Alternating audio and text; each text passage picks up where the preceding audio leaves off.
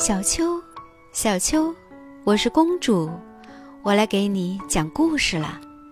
今天的故事名字叫做《捡起地上的鸡毛》。圣菲利普是十六世纪深受爱戴的罗马牧师，富人和穷人追随着他，贵族和平民也喜欢他。这一切都是因为他的善解人意。有一次。一位年轻的女孩来到圣菲利普面前，倾诉自己的烦恼。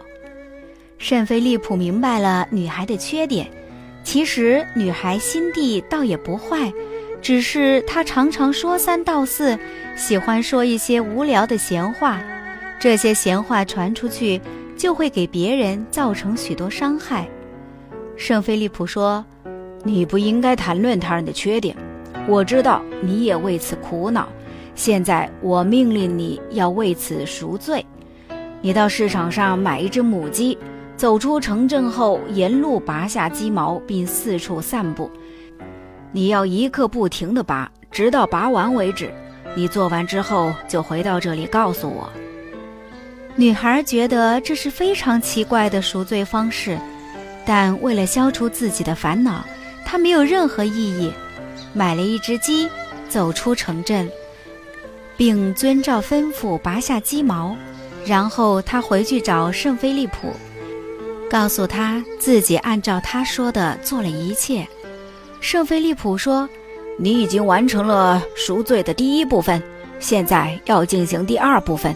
你必须回到你来的路上，捡起所有的鸡毛。”女孩为难地说：“这怎么可能呢？”在这时候，风已经把它们吹得到处都是了。也许我可以捡回一些，但是我不可能捡回所有的鸡毛。没错，我的孩子，那些你脱口而出的愚蠢的话语，不是也如此吗？